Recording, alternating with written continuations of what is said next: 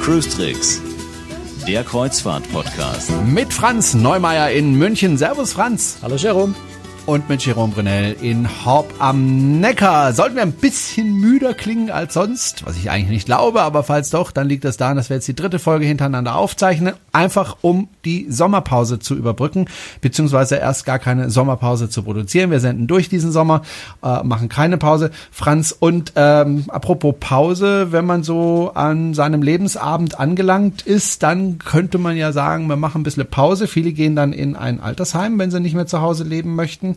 Ähm, aber manche gehen auch statt ins Altersheim äh, auf ein Schiff. Zumindest das hat uns eine Hörerin oder ein Hörer gesagt äh, und gefragt, ob das denn Alternative zum Altersheim wäre, einfach auf ein Kreuzfahrtschiff zu gehen. Ja, also die Idee ist äh, tatsächlich nicht so abwegig und es gibt Leute, die das äh, genauso machen. Ähm, also es gibt da ja so ganz, ganz, ganz berühmte äh, Dauer, äh, Dauerfahrgäste, äh, die bei, bei äh, Princess Cruise ist es Lorraine Arzt, ist so ein Name, den viele kennen, Beatrice Müller auf Cunard Line äh, oder die Louise Mamalou Mais äh, bei Holland America Line, äh, die also viele, viele, viele, viele, viele Jahre äh, auf Kreuzfahrtschiffen mehr oder weniger gelebt haben äh, oder noch leben. Ich bin mir gar nicht sicher, welche von den dreien äh, tatsächlich immer noch fahren. Ähm, müssen jedenfalls sehr, sehr betagt inzwischen sein. Das sind so drei ganz berühmte, aber es gibt viele, die zumindest zeitweise oder die zum Beispiel auch auf Kreuzfahrtschiffen überwintern, ne? die also sagen, ich kaufe mir jetzt nicht irgendwie ein Haus auf Ibiza und fahre da im Winter hin, äh, sondern ich gehe dann einfach äh, im Oktober aufs Schiff und komme im Mai wieder, wenn es in Deutschland wieder warm ist. Das sind so Varianten, die man machen kann. Ähm, ich habe mich vor vor ein paar Jahren habe ich mich mit einem äh, ja, Exil-Kubaner unterhalten, äh, der ähm, sich äh, mit mit mit 45 Jahren ähm, aus seinem, aus seinem Börsenmakler Finanzgeschäft ausgeklinkt hat, so viel Geld verdient hat, dass er gesagt hat, jetzt habe ich genug. Äh, ich behalte noch ein paar Kunden, damit ich so ein, zwei Stunden höchstens am Tag äh, noch mit dem Laptop am Kreuzfahrtschiff arbeiten muss. Aber ansonsten fahre ich jetzt auf Kreuzfahrt und bleib aber auf den Schiffen. Zu dem Zeitpunkt, wo ich mich mit ihm unterhalten hatte, war der seit 14 Jahren fast ununterbrochen auf Schiffen unterwegs, bei Royal Caribbean bei ihm. Ähm, der bleibt der Reederei treu. Über 5000 Nächte an Bord von dem Kreuzfahrtschiff ähm, ist vermutlich der äh, beste Kunde der Reederei und äh, genießt einfach seinen, ja, seinen Lebensabend. ist ja noch nicht mal Alter. Also ich meine, das, inzwischen dürfte er 65 sein. Das ist ja kein Alter. Der hat noch viele, viele Jahre vor sich, die er, äh, die er auf Schiff, äh, auf den, auf den Schiffen die Reisen genießen kann. Also solange man fit ist äh, solange man jetzt nicht irgendwie eine Pflegestufe oder sowas hat, weil das wäre an Bord von dem Kreuzfahrtschiff tatsächlich nur sehr, sehr schwierig bis überhaupt nicht umsetzbar, äh, wenn man Pflege braucht. Aber solange man halbwegs fit ist, äh, noch von seiner Kabine bis zum Aufzug kommt ähm, und vielleicht ab und zu auch mal an Land gehen kann, ähm, dann funktioniert das wunderbar, dann geht es und äh, ist unter Umständen sogar günstiger als ein Altersheim. Das muss man auch. Also wenn man da mal vielleicht mit einer, einer Außenkabine oder so arbeitet, nicht, nicht unbedingt in der Suite wohnen muss, ähm, kann das schon sein, dass es durchaus auf einem Schiff sogar günstiger ist, äh, als wenn ich in ein relativ teures Altersheim komme, weil die sind ja verdammt teuer heutzutage leider, muss man so sagen. Aber ist es nicht so, dass, äh, gut, die Schiffe sind ja mittlerweile relativ groß, aber wenn ich mir jetzt vorstelle, jahrelang auf so einem Schiff zu leben, dann kann ich mir vorstellen, wird das Schiff langsam dann doch wieder etwas klein, oder?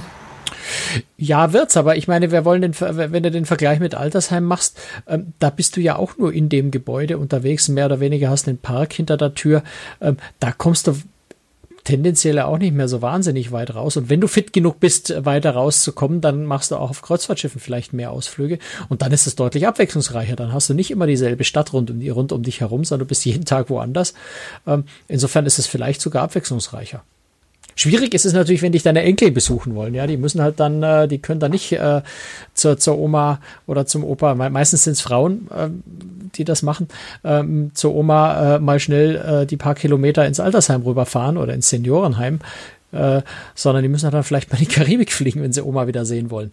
Ähm, das äh, so, so ein paar Schwierigkeiten gibt's dabei wahrscheinlich dann schon noch. Gut, es gibt Schlimmeres als in die Karibik fliegen, aber ja, du hast recht. Auch, auch Krankenversicherung. Also da ist was, wo man auch, glaube ich, ganz genau hinschauen muss. Äh, die normale ja. deutsche Krankenversicherung äh, ist ja nicht dazu geeignet für dauerhaften Auslandsaufenthalt. Äh, insofern müsste man da auch mal ganz genau aufpassen, dass man auch tatsächlich noch krankenversichert ist, weil das würde sehr, sehr teuer, wenn man nicht versichert ist und dann einen Fall hätte.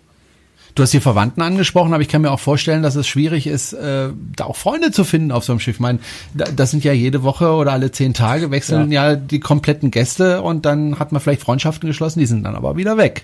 Ja, wahrscheinlich freundest du dich da eher mit der Crew dann an, nehme ich mal an. Die sind zumindest deutlich länger an Bord und kommen auch wieder ja. irgendwann. Ja, die sind dann vier bis sechs Monate da und sind dann auch wieder weg. Aber gut, äh, ja, jedem Tierchen sein Pläsierchen. Ich könnte mir das schon vorstellen, zumindest mal zeitweise auf so ein Schiff zu gehen, für so ein halbes Jahr oder so.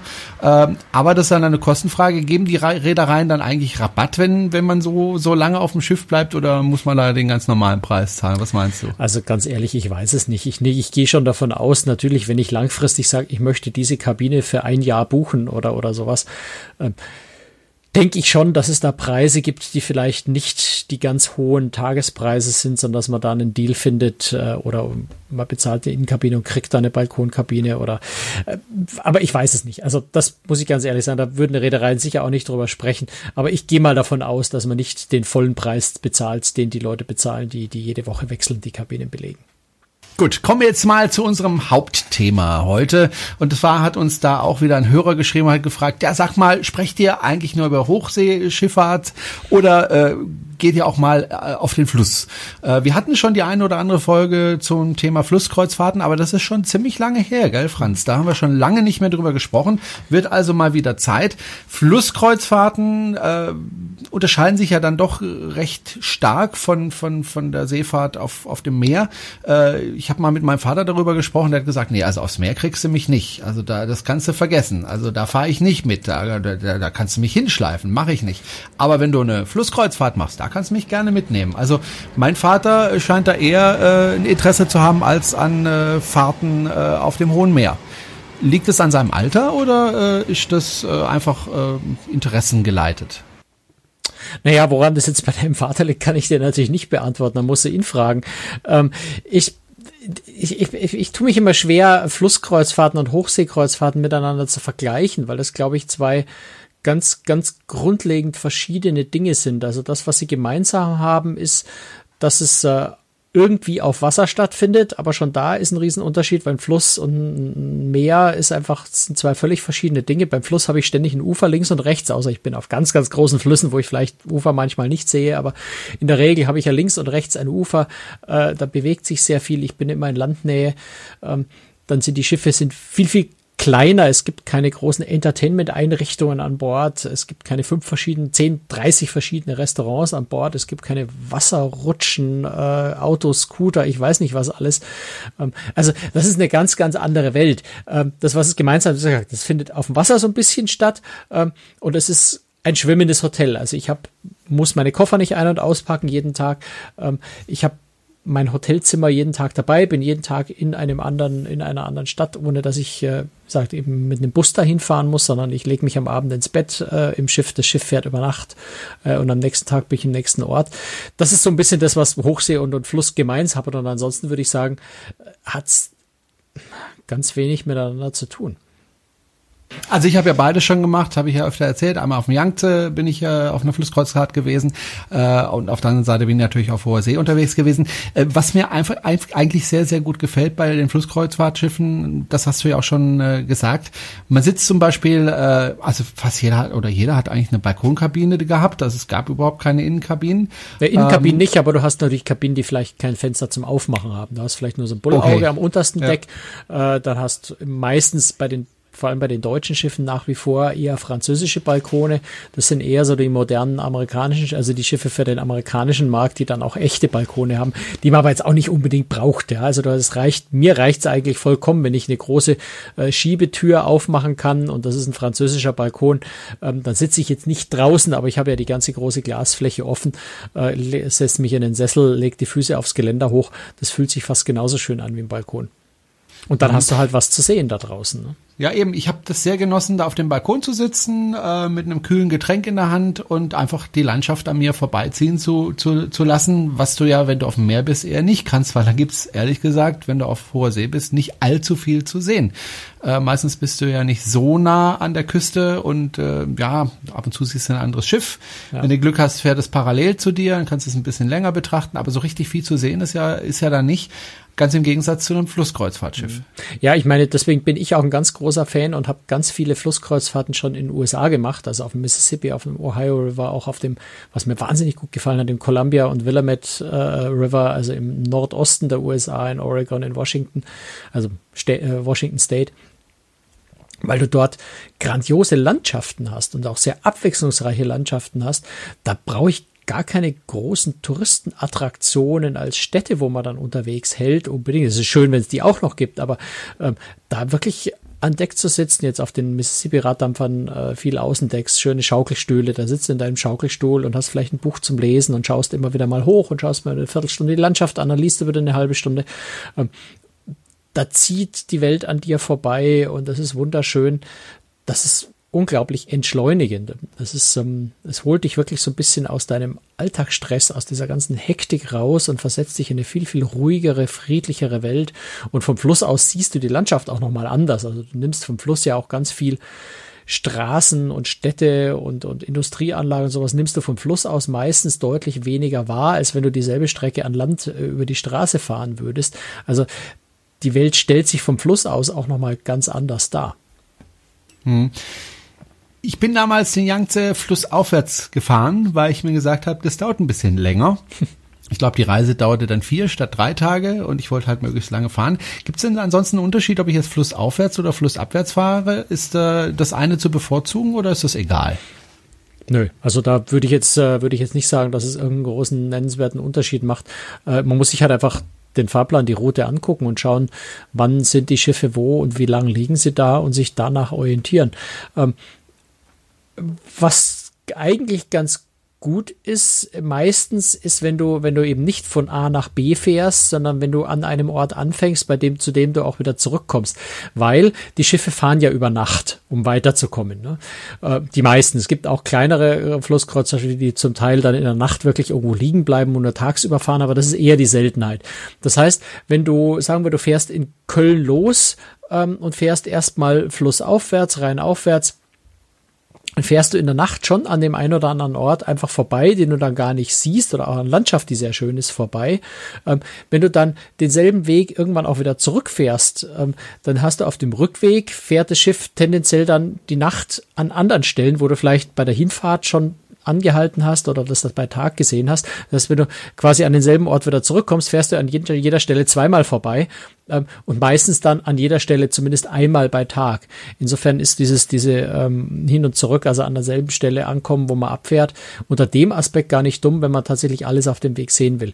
Jetzt gibt es natürlich auch Fahrgebiete, wo das nicht so wichtig ist, wo es zwischendrin einfach lange Strecken zu überwinden gibt, wo es auch nicht übermäßig viel Schönes zu sehen gibt. Ähm, dann kann man auch diese One-Way-Variante machen oder die Strecke ist sehr weit. Also ich habe zum Beispiel meine Flusskreuzfahrt auf der Elbe gemacht, wo wir in Berlin, also in Potsdam, äh, gestartet sind, ähm, dann über den Havelkanal, glaube ich, ist das äh, bis zur Elbe und dann die Elbe äh, ganz weit runter, also dann, dann an Wittenberg vorbei, an Meißen, an Dresden, ähm, nach Tschechien rein und dann in die Moldau abgebogen sind und von der Moldau äh, bis nach Prag gefahren sind. Es geht nur mit ganz kleinen Schiffen, weil da dann ab der Moldau, beziehungsweise der Kanal von, von, von der Moldau dann nach Prag rein, ähm, wenn ich das recht erinnere habe, sehr, sehr, sehr schmal war. Ähm, das ist dann eine relativ lange Strecke, wo du dann nicht mehr in einer Woche noch wieder zurückkommst. Insofern fährt man dann auch mal One-Way also in der Hinsicht auch ganz nett ist, dass du machst vielleicht vorher zwei, drei Tage in Berlin, gehst dann auf Schiff, fährst bis nach Prag, steigst dort aus und bleibst dann einfach im Hotel auch in Prag äh, nochmal zwei, drei Tage, um dir die Stadt anzuschauen. Äh, der Aspekt ist natürlich auch gar nicht so schlecht, wenn, wenn man One-Way macht, äh, dass man dann einfach am Anfang und Ende jeweils noch eine große Stadt macht. Oder was wir gemacht haben in Russland, äh, von St. Petersburg nach Moskau. Natürlich hatten wir da drei Tage in St. Petersburg, drei Tage in Moskau äh, und diese wunderschöne Strecke dazwischen. Ähm, die, die, also wahnsinnig reizvoll ist. Das ist was, was ich jedem nur höchstens empfehlen kann. Und jede Abneigung gegen Putin einfach mal hinten anstellen, weil Putin ist in Moskau irgendwo im Kreml. Der muss einen nicht interessieren in dem weiten, wunderschönen Land. War eine ganz, ganz tolle Kreuzfahrt, die absolut sehenswert ist. Und da ist es so ähnlich. Ne? Da hast du am Anfang eine tolle Stadt, am Ende eine tolle Stadt und dazwischen die Kreuzfahrt, wo du auch nochmal ganz viele schöne Sachen siehst. Ähm, also in der Hinsicht manchmal sogar spannender als eine Hochseekreuzfahrt. Hm. Äh, wenn ich erstmal in Deutschland bleiben möchte, welche Fahrgebiete habe ich da? Also ich habe da den Rhein, ich habe da die Mosel, denke ich mal, ich habe den Neckar, du hast schon äh, Einfluss, der mir jetzt wieder in die Elbe angesprochen. Ja, ein bisschen in die Saar rein. Also es ist natürlich der Rhein, Rhein und die Donau sind die zwei großen Fahrgebiete, ähm, verbunden durch den Main-Donau-Kanal. Das heißt, du kannst auch äh, von, von Amsterdam bis Wien durchfahren, wenn du willst. Ähm, das machen deutsche Reedereien eher selten. Das ist eher was, was eher die, die, äh, die großen, die Schiffe von den amerikanischen Reedereien machen, weil die Amerikaner natürlich gerne mal ganz Europa in einer Woche sehen wollen. Ähm, also das natürlich Nummer eins ist Rhein, Nummer zwei ist Donau. Das ist immer so in, in der Reihenfolge. Die tun sich beide nicht viel auf dem Markt. Die haben beide so etwa ein Drittel des Marktanteils. Ähm, also die Elbe, die Elbe ist ein sehr schöner, aber auch ein sehr launischer Fluss. Das heißt, du hast mal extremes Hochwasser, mal extremes Niedrigwasser. Auf der Elbe muss man immer damit rechnen, dass da was dazwischen kommt, dass du einfach mal ja, vielleicht nicht mehr weiterkommst, ähm, dass die Route anders aussieht, als ursprünglich geplant war, was für mein Gefühl immer ein Teil des Abenteuers ist und eine sehr, sehr reizvolle, sehr schöne äh, Strecke ist, äh, ein sehr schöner Fluss ist. Du kannst äh, auch von, von äh, Potsdam, von Berlin aus noch Richtung Ostsee hochfahren. Du kannst auch in der Ostsee, an der Ostsee, an der Küste entlang noch so, so ein bisschen äh, durch Kanäle, äh, ich glaube sogar durch den, den Nord-Ostsee-Kanal kann man im Prinzip mit dem Flusskreuzfahrtschiff noch weiter und bis, bis nach Holland rüber. Also da gibt's einige Möglichkeiten noch, an die man gar nicht so auf den ersten Blick denkt, äh, die unter Umständen sehr reizvoll sind, oft dann mit eher kleineren Schiffen. Mal, wir haben ja vorhin über, über äh, darüber gesprochen, äh, Altersheim, Ersatz, Schiff. Ähm, wenn ich an Flusskreuzfahrten denke, dann denke ich auch immer daran, dass äh, ja da äh, man von der Rentnergang sozusagen empfangen wird auf dem Schiff. Äh, ist es immer noch so, dass da sehr viele Rentner unterwegs sind oder wird das Publikum langsam doch ein bisschen jünger? Ähm, ich glaube, da muss man differenzieren. Also generell ist das Kreuzfahrtpublikum auf Flusskreuzfahrten schon deutlich älter als auf Hochsee und es hat sich auch nicht so verjüngt, wie das in der Hochseekreuzfahrt äh, die letzten Jahre äh, stattgefunden hat. Ähm, klar, es ist natürlich ähm, leichter zu einem Flusskreuzfahrtschiff hinzukommen. Da kommt man mit dem Auto, mit dem Bus, mit dem Zug hin. Es ist unter Umständen auch relativ nahe am Wohnort. Ja, also von hier nach Passau jetzt oder nach Regensburg, äh, wenn ich von München aus fahre, dann bin ich höchstens zwei Stunden dahin, eher eine Stunde unterwegs. Das heißt, ich komme auch relativ leicht zum Schiff hin oder irgendwo am Rhein, wenn ich in Köln, in Frankfurt oder so zusteige. Äh, Frankfurt ist jetzt nicht am Rhein, das ist am Main, das ist klar. Ähm, also an solchen Zusteigeorten äh, zusteige ist vielleicht der Weg zum Schiff auch nicht so weit. Und das ist natürlich für ältere Menschen, die vielleicht nicht mehr fliegen wollen oder die keine langen Strecken mehr äh, mit Bus oder Zug oder Auto fahren wollen, wesentlich bequemer. Insofern ergibt sich das fast schon automatisch, dass Flusskreuzfahrt vom, vom Altersdurchschnitt her äh, deutlich höher ist. Und was wir vorhin ja schon gesagt haben, du hast am Flusskreuzfahrtschiff jetzt auch nicht, das sind keine großen Partyschiffe. Du hast keine umwerfende Entertainment mit, mit großen Blumen Group Show und Cirque du Soleil und weiß der Himmel was alles an Bord. Ähm, was tendenziell ja eher jüngere Leute anzieht. Du hast nicht diese große Vielfalt an Bars, an Restaurants, ähm, all das, was eben tendenziell eher jüngeres Publikum anzieht. Ähm, und deswegen hast du einen höheren Altersdurchschnitt. Das ist gar keine Frage. Aber ich habe vorhin schon gesagt, man muss ein bisschen differenzieren. Ähm, es gibt Ausnahmen, also vor allem eine Ausnahme. Nico Großes bemüht sich auch ein bisschen um jüngere äh, Kunden tatsächlich inzwischen. Ähm, und wer es aber wirklich gut geschafft hat, den Altersdurchschnitt deutlich zu senken, auch mit sehr vielen Familienangeboten, ist Arosa, die sich äh, tatsächlich in den letzten Jahren äh, stark na, verändert haben, möchte ich gar nicht sagen, weil das Konzept ist gar nicht so viel anders geworden, aber die sich einfach sehr, sehr, sehr um Familien bemühen, ähm, die auch Familienprogramme machen, die sich bemühen, äh, auch zu erklären, warum Flusskreuzfahrt für jüngere Leute sehr, sehr attraktiv ist, ähm, die auch die Schiffe sehr, sehr modern äh, gebaut haben, die, glaube ich, die ersten am deutschen Markt waren, die jetzt zumindest ein paar Suiten haben, die einen echten Balkon äh, an Bord der Schiffe haben. Ich habe vorhin schon gesagt, bei amerikanischen Schiffen ist das fast schon Standard, dass es größere Kabinen mit Balkonen, echten Balkonen, nicht nur französischen Balkonen gibt. Äh, Arosa hat das in Deutschland auf ein paar von seinen Schiffen inzwischen eingeführt, dass es zumindest ein paar echte Balkonkabinen gibt. Ähm, also die haben da einiges verändert und gedreht und einiges versucht zu bewegen, um tatsächlich jüngere Leute an Bord zu kriegen und sind damit auch sehr erfolgreich korrigiere mich, wenn ich äh, jetzt das falsch sage, aber ich, ich habe auch mal geschaut nach den Preisen, äh, wenn ich so eine Flusskreuzfahrt Kreuzfahrt machen möchte. Ich hatte immer so den Eindruck, das ist ein bisschen teurer, als wenn ich äh, auf hohe See gehe. Ist das richtig oder habe ich da einfach nicht richtig geguckt? Naja, das kommt darauf an, mit welchem, mit welchem Segment auf hoher See du das vergleichst. Ähm, also ich kann dir sagen, dass die Durchschnittsraten, die durchschnittlichen Tagesraten auf der Flusskreuzfahrt ähm, sind bei knapp 150 Euro. Das ist jetzt tendenziell mehr als ein Massenmarkt, äh, Massenmarktreedereien auf der Hochsee. Ähm, aber ansonsten tun sich die nicht so viel. Ich müsste jetzt tatsächlich mal nachschauen, weil die Zahlen von der Hochsee habe ich jetzt die Durchschnittspreise gar nicht im Kopf. Ähm, bin mir nicht sicher, ob ich das jetzt auf die Schnelle hier gerade, äh, während ich quassel zusammenklicken Aber kann. ich sag mal, ähm, wenn du äh, ein bisschen suchst, kriegst du ja auch Tagesraten von 120 oder 110 Euro oder sogar noch darunter, wenn du auf die Hochsee gehst. Gut, das äh, ist auch immer, welche Saison äh, fährst du. Aber da ist natürlich durchaus möglich, äh, billigere Preise zu bekommen als 150 Euro. Ja, wäre, aber das sind ja auch eben die durchschnittlichen Tagesraten Ja, bei der, ja. äh, bei der, Ja, bei der, okay. beim äh, Flusskreuzfahrt und selbstverständlich hast du auch auf der Flusskreuzfahrt äh, mal Schiffe, die nicht voll sind und wo es dann ein tolles Sonderangebot gibt. Ähm, und dann ist das auch wieder anders. Ich habe jetzt hier die Zahlen, aber da brauche ich den Taschenrechner dazu. Nee, Moment, die durchschnittliche Tagesrate auf der Hochsee waren 2060 sogar, äh, 16, 2060, mein Gott, das weiß So ich nicht. nicht. Das weiß ich noch nicht, wie die Tagesraten da sein werden. Ähm, nein, also die Tagesrate, die durchschnittliche war tatsächlich bei 187 Euro, also sogar deutlich höher als auf dem Fluss. Aber das ist, muss man auch wieder sagen, bei, bei Hochsee, du kannst es schwer vergleichen, die Raten, weil auf der Hochsee hast du natürlich auch Ultraluxusreedereien in diesem Ja. Durchschnitt mit dabei. So ein Ultraluxus gibt's auf dem Fluss eigentlich in dem Sinne gar nicht. Oder ganz, ganz vereinzelt, ganz, ganz wenig mal.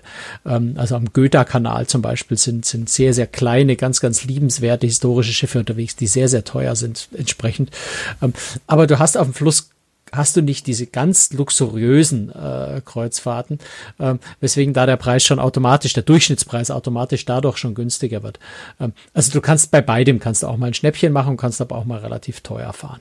Insofern, ich würde sagen, das gibt sich nicht so wahnsinnig viel ähm, und hängt einfach, ja, wie immer, es hängt davon ab, was du für Ansprüche hast und mit wem du fährst und ob du gerade mal außerhalb der, der Hauptsaison vielleicht Glück hast, ein Schnäppchen machst auf einem Schiff, das Last Minute noch sehr, sehr günstig die letzten Kabinen raushaut. Du hast vorhin Arosa angesprochen und Arosa entwickelt da jetzt gerade etwas, da ist noch nicht sicher, ob das wirklich auf den Markt kommt, ein sogenanntes Mehrgenerationenschiff. Äh, was muss man sich darunter vorstellen und wie wahrscheinlich ist es, dass das Schiff tatsächlich auf den Markt kommt? Also, dass das auf den Markt kommt, da bin ich mir sehr, sehr sicher, äh, weil soweit ich weiß, ist die Planung schon sehr, sehr weit fortgeschritten, sonst würde sich die Reederei auch nicht aus dem Fenster lehnen und sowas ankündigen. Ähm, aber es ist im Detail, äh, ist tatsächlich noch sehr wenig bekannt. Also das, was, äh, was äh, Arosa da sagt, ist, dass sie im Gespräch sind mit der Neptunwerft, also eine Tochterfirma von der Meierwerft äh, in, ähm, wo, sind, wo, wo sind die eigentlich? In Stralsund? Nee, in, äh, nein, in der Nähe von Warnemünde. Stralsund ist ja völliger Quatsch. Ähm, also in, Sta- in der Nähe von Warnemünde ist die Neptunwerft. Und, oder ich erzähle schon wieder was Blödsinniges. Ich bin im Moment nicht sicher. Ich glaube, ich lasse das einfach. Versuche nicht weiter zu überlegen, wo das ist. Drei Folgen hintereinander aufzuzeichnen, das, äh, hinterlässt irgendwann- dann doch Spuren. Irgendwann ist man verwirrt. Also sie sind mit der Neptunwerft, das ist jedenfalls eine deutsche Werft, die eine Tochterfirma der äh, Meierwerft ist, da bin ich mir sicher, ähm, im Gespräch über den Bau eines neuen Schiffes, ähm, soll äh, größer werden, soll größere Kabinen haben, soll sogenannte zusätzliche Entertainment-Zonen, äh, auch mehr Restaurants haben, einen eigenen Familienbereich. Das ist das, was Arosa bis jetzt zu diesen Schiffen gesagt hat. Ähm, insofern klingt es schon nach einem ganz, ganz äh, neuen, völlig anderen Konzept, ganz, ganz andere Schiffe als das, was man sonst so von der Flusskreuzfahrt in Deutschland bisher kennt. Ähm, noch mehr im Detail äh, hat Arosa aber bis jetzt dazu einfach noch nicht gesagt. Und ich habe vor der Sendung extra oder vor unserer Aufzeichnung extra bei Arosa nochmal nachgefragt, ob es denn da zwi- inzwischen mehr Details gibt. Und das heißt, natürlich gäbe es mehr Details, aber kommunizieren tun sie das öffentlich im Moment noch nicht. Insofern müssen wir uns da einfach noch ein bisschen gedulden äh, und abwarten, was das genau für Schiffe werden und wann die kommen. Aber dass sie kommen, da bin ich mir eigentlich sehr sicher, weil das ist der Weg, den Arosa eingeschlagen hat. Ähm, und es wäre jetzt äh, eigentlich nur konsequent, tatsächlich so ein Schiff auch zu bringen. Oder mehrere, mehrere solche Schiffe. Ich gehe davon aus, dass es nicht bei einem bleiben wird dann.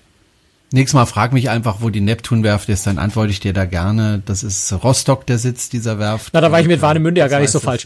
Aber du Nee. hast, du hast jetzt gegoogelt, gib's zu.